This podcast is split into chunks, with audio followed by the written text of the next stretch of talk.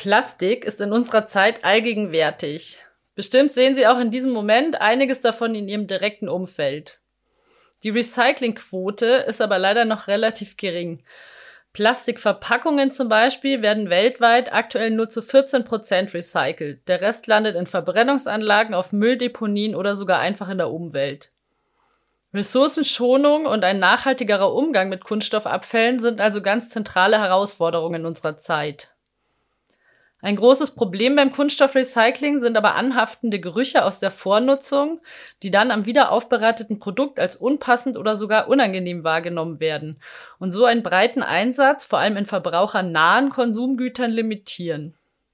Der Analyse dieses Problems widmete sich die Forschung von Dr. Miriam Strangel am Fraunhofer Institut für Verfahrenstechnik und Verpackung IVV. We Know How. Ein Podcast der Fraunhofer Gesellschaft. Mein Name ist Laura Rottensteiner-Wick und heute spreche ich mit Dr. Strangel über die Ergebnisse ihrer Arbeit und welche Lösungsstrategien daraus folgen könnten.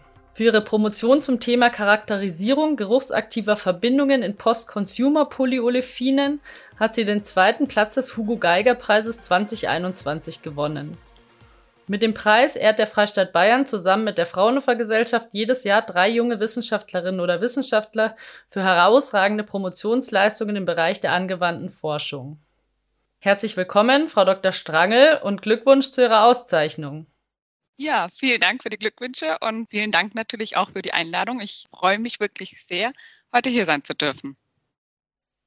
Ihre Doktorarbeit widmet sich ja einem großen Problem, das vielen Nutzern so vielleicht gar nicht bewusst ist, nämlich unerwünschten Gerüchen an recyceltem Kunststoff. Wie stark hemmen denn diese Geruchsbelastungen den Einsatz von recyceltem Material? Mm, also momentan ist es ja noch so, dass viele recycelte Kunststoffe, die aus den sogenannten Polyolefinen hergestellt werden, eine minderwertige Qualität aufweisen. Ja? Und ähm, eins dieser Qualitätsdefizite ist dann eben der Geruch. Und deshalb werden dann auch eben zum Beispiel recycelte Kunststoffe gerne in Anwendungen eingesetzt, wo der Geruch auch gar nicht so stört und gar nicht so eine Rolle spielt. Ja?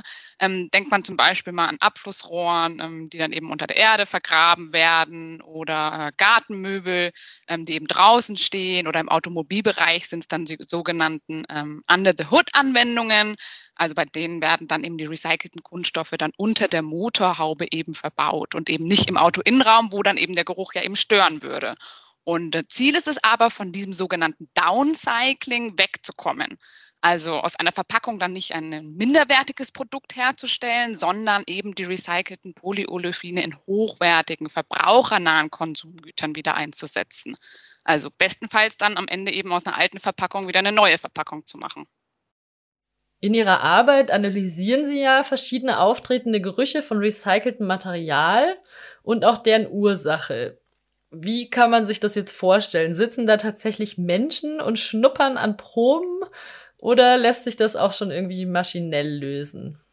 Ja, also tatsächlich kommt bei der Charakterisierung von Geruchsstoffen eine Methode zum Einsatz, die beides kombiniert. Ja? Und das ist die sogenannte Gaschromatographie Olfaktometrie. Und die Nase ist in dieser ja Geruchsstoffcharakterisierung wirklich unerlässlich. Und das liegt daran, dass die Nase einfach so ein sensitives Organ ist. Das heißt, wir können die Gerüche schon in wirklich Spurenkomponenten wahrnehmen. Also Geruchsstoffe liegen oft in sehr kleinen, geringen Konzentrationen vor, können aber auch schon sehr stark riechen. Und da ist unsere Nase einfach ein ja, sehr sensitiver Detektor, wenn man so sagen will.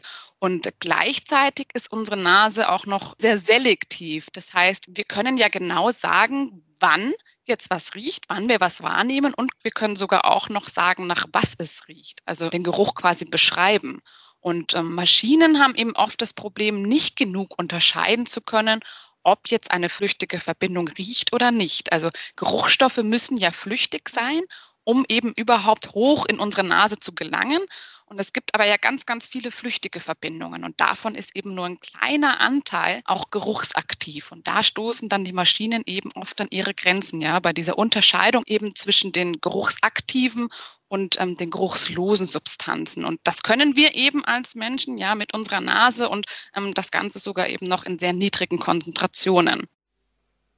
Und wie teilen sich die menschliche Nase und die Maschine die Arbeit untereinander auf? Als erstes extrahieren wir und destillieren wir aus dem Probenmaterial die flüchtigen Verbindungen. Das heißt, wir haben jetzt extrahiert, destilliert eine ganze Mischung an vielen verschiedenen flüchtigen Verbindungen. Und diese Mischung wird dann chromatografisch analysiert. Das kann man sich vorstellen wie eine lange Säule, wo dann dieser Mix an flüchtigen Verbindungen eben aufgetrennt wird in die einzelnen flüchtigen Verbindungen. Und am Ende der Säule bekommt man dann bestenfalls eine flüchtige Verbindung nach dem anderen aus dieser Säule raus. Das Besondere ist jetzt, ähm, dass hier dann der Gasstrom mit diesen flüchtigen Verbindungen halbiert wird. Das heißt, die eine Hälfte, die gelangt dann zum sogenannten Sniffing Port. Der wird im Deutschen auch ganz äh, gern mal Schnüffelausgang genannt. Und ähm, da steht dann wirklich eine geschulte Person und kann jetzt eben den Zeitpunkt der Geruchswahrnehmung festhalten, also wann rieche ich was und auch den Geruchseindruck ja, oder die, die Geruchsqualität festhalten. Und die andere Hälfte des Gasstroms, die gelangt dann zu einem analytischen Detektor, der dann eben ein Signal aufzeichnet und mit dem können wir dann ähm, ja die chemische Natur aufklären, die, die chemische Struktur. Und ähm, wir müssen hier jetzt dann eben nicht ganz wild in diesem Wald von vielen Signalen suchen, wo eben auch sehr viele von geruchslosen Substanzen kommen, ähm, sondern ähm, wir können eben genau zu dem Zeitpunkt schauen und suchen, an dem wir eben was wahrgenommen haben, ja, und können so unseren gesuchten Geruchsstoff eben finden. Sie sagen geschulte Personen. Kann also nicht jeder Mensch so eine Geruchsstoffcharakterisierung leisten. Ich könnte mich jetzt nicht einfach da hinsetzen und an den Proben schnuppern. Da bräuchte man eine spezielle Ausbildung. Mm, ja, also tatsächlich ähm, wird man als sogenannter geschulter Sensoriker jede Woche geschult. Ähm, das heißt, man lernt dann eben die Gerüche zu erkennen und eben auch richtig zu beschreiben. Ja, da spricht man von der Odor Language dass man dann eben am Ende nicht sagt, es riecht jetzt wie auf dem Balkon meiner Oma, also mit persönlichen Eindrucken den Geruch beschreibt, sondern dass eben alle geschulten circa eine Sprache sprechen und möglichst objektiv eben mit festgelegten Begriffen die Gerüche ähm, beschreiben. Das ist eigentlich wie Vokabeln lernen. Ja, natürlich gibt es auch Menschen, die dann Anosmien haben, also einige Geruchsstoffe gar nicht wahrnehmen können und ähm, wenn dann natürlich aber die Mehrheit der Bevölkerung was riecht, was du nicht riechst, ist das ähm, ja für die Geruchsforschung, sagen wir, eher ungünstig. Werden denn alle auftretenden Gerüche dann als negativ wahrgenommen, als störend? Auch die, die normalerweise positiv belegt sind? Oder lassen die sich teilweise dann auch vernachlässigen? Mm, naja, oft kommt es ja auch wirklich auf den Kontext an, in dem wir die Gerüche wahrnehmen. Also ähm, stellen Sie sich mal vor, die Shampooflasche aus recyceltem Kunststoff, ja, riecht jetzt nach Käse.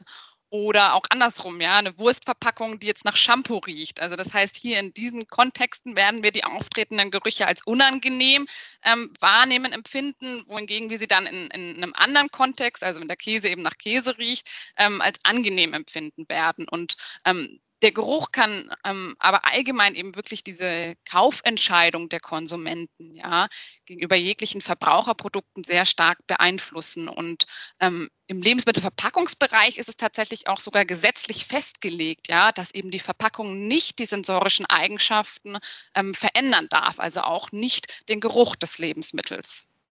Wie kommt es denn eigentlich zu dieser Geruchsbelastung? Lassen sich die riechenden Substanzen aus der Vornutzung nicht einfach abwaschen im Aufbereitungsprozess? Ja, also abwaschen ist leider gar nicht so leicht, ähm, weil die Polyolefine, die wirken quasi wie ein Schwamm. Das heißt, die Geruchsstoffe, ja, ähm, zum Beispiel eben aus einem Füllgut, also aus einem Shampoo zum Beispiel, die migrieren in den Kunststoff, ja, und sind dann eben dort drin. Und ich konnte auch zeigen, dass man eben mit einer konventionellen Waschung also gar nicht so leicht diese Geruchsstoffe dann auch entfernen kann. Was finden wir überhaupt ähm, für Geruchsstoffe dann in den recycelten Polyolefinen? Also zum einen sind das eben Gerüche, die aus den Füllgütern, quasi aus der Vornutzung stammen. Ja, ähm, ja man kann also sagen, recyceltes HDPE, das ist ein Typ Polyolefin, High Density Polyethylen, was eben sehr viel eingesetzt wird, auch für Verpackungen ja, für Waschreinigungsmittel riecht dann also wirklich ja, nach Shampoo. Ja, zum anderen denken Sie mal dran, was alles andere noch im gelben Sack landet. Also ähm, wir haben natürlich auch Lebensmittelverpackungen, also auch Lebensmittelreste. Und ähm, ja, wenn man die dann länger lagert, das wissen wir alles, alle, ja, können die natürlich auch verderben und ähm, Produkte bilden, eben von diesem organischen Material. Und ähm, die riechen dann zum Beispiel oft käsig, schweißig, äh, fäkalisch ähm, oder auch schimmlig zum Beispiel. Und ähm, auch diese ähm, Geruchsstoffe sind dann eben im recycelten Kunststoff wiederzufinden. Und ähm, als dritte Gruppe konnte ich dann noch Geruchsstoffe ermitteln, die vom Kunststoffmaterial selbst stammen können. Also zum Beispiel typische Abbauprodukte eben darstellen von, von Polymeren oder auch von Additiven. Und ähm, ja, diese Abbauprodukte können sich dann eben bilden über den ganzen Lebenszyklus ja, von so einem Kunststoff. Also begünstigt dann eben auch zum Beispiel durch externe Umweltfaktoren wie eine Lichtexposition oder wie Wärme und das Ganze natürlich dann auch während des Recyclings. Und konnten Sie auch passende Lösungsstrategien ermitteln? Ich habe zum Beispiel auch untersucht, welchen Einfluss die Sammelstrategie hat dann von Verpackungen auf die Geruchskontamination. Also eine Sammlung von Verpackungen über eine getrennte Sammelsystem, ja, wie wir es über einen gelben Sack zum Beispiel kennen, im Gegensatz dann zur Sammlung über den Restmüll. Da konnte ich zeigen eben, dass diese fäkalisch, käsig riechenden Geruchsstoffe eben in dem recycelten Material, welches aus den Verpackungen hergestellt wurde, welchen über den Restmüll gesammelt wurden, ähm, viel intensiver ähm, drinnen waren eben als die Verpackungen, die getrennt gesammelt wurden. Und ähm, deshalb, ähm, glaube ich, ist hier wirklich die Etablierung von, von Flächen flächendeckenden getrennten Sammelsystemen für Kunststoffverpackungen ein Punkt, ähm, wo man wirklich ja die Geruchskontamination dann auch zu einem gewissen Anteil eben schon ja von vornherein sagen wir vermeiden kann. Und ähm, gleichzeitig finde ich aber auch, ist der Verbraucher gefragt, eben dann auch ordentlich zu trennen und nicht Lebensmittelreste über den gelben Sack zu entsorgen. Generell glaube ich, können wir als Konsumenten auch eben mit einer bewussten Kaufentscheidung zum Beispiel ein Statement setzen, dass wir beispielsweise keine geruchsintensiven Waschmittel brauchen, ja, und Duftstoffe eben in Zukunft dann reduziert werden. Und auf der anderen Seite ist hier gleichzeitig dann auch die Duftstoffindustrie gefragt, sich Gedanken eben zu machen, wie ein guter Geruch dann eben auf andere Art und Weise in die Produkte Produkte kommt. Ja, weitere Ansatzpunkte im Recyclingprozess für Verbesserungen sind zum Beispiel auch die Waschung der Kunststoffabfälle, wo ich eben zeigen konnte, dass die Temperatur und auch die Waschwasserqualität eine große Rolle spielt und ja quasi Schrauben sind, an denen man noch drehen kann. Und ja, die Geruchsreduktion zum Beispiel über thermische Verfahren, die habe ich auch untersucht, wo quasi eine heiße Spülluft dann angelegt wird, um die Geruchsstoffe aus den Regranulaten rauszuspülen. Und ähm, die ist auch definitiv wirksam, aber das kann natürlich auch wiederum dann viel Energie benötigen, ja, was dann, ja, sagen wir mal, der Nachhaltigkeit des Prozesses dann eben entgegenwirkt. Wie lassen sich denn die Ergebnisse Ihrer Forschung jetzt in die Anwendung bringen? Gibt es da schon Ansätze? Genau, also wie ich schon gesagt habe, habe ich ja ähm, mit meiner Doktorarbeit wirklich das Wissen über diese unerwünschten Gerüche in recycelten Polyolefinen ja entscheidend erweitern können. Und ja, mit diesen Erkenntnissen habe ich dann vor allem jetzt auch die Grundlage eben geschaffen, um zielgerichtete Verfahren und Strategien zur Dekontamination zu entwickeln und dass man eben kein Trial and Error mehr machen muss, ähm, um dann eben hochwertige Rezyklate herzustellen. Ja, meine Erkenntnisse konnte ich auch außerdem zum Beispiel schon einfließen lassen in die Konzeption des EU-Projekts Projekt Circular Plastics Network for Training, abgekürzt C-Planet, mit einer Fördersumme von knapp 4 Millionen Euro bewilligt. Das ist jetzt auch schon angelaufen und ähm, das Spannende an diesem Projekt ist, das ist wirklich sehr interdisziplinär, also aus der Chemie, Verfahrenstechnik, Soziologie, Ökonomie. Und die stellen sich jetzt also alle gemeinsam der Herausforderung, eben dieses komplexe Thema Kreislaufwirtschaft von Kunststoffen wirklich ganzheitlich zu betrachten. Und das ist eben eine disziplinübergreifende Herausforderung. Ja, und da sind alle Beteiligte aus der Wertschöpfungskette meines Erachtens gefragt, aber zum Beispiel eben auch der Verbraucher. Ja, dann werden wir uns in Zukunft alle mal buchstäblich an der eigenen Nase packen und ordentlich Müll trennen und auf den einen oder anderen Duftstoff vielleicht verzichten. Vielen Dank, dass Sie bei uns waren und alles Gute weiterhin für die Zukunft. Ja, freut mich. Hat auch Spaß gemacht. Vielen Dank. Fraunhofer. We know how.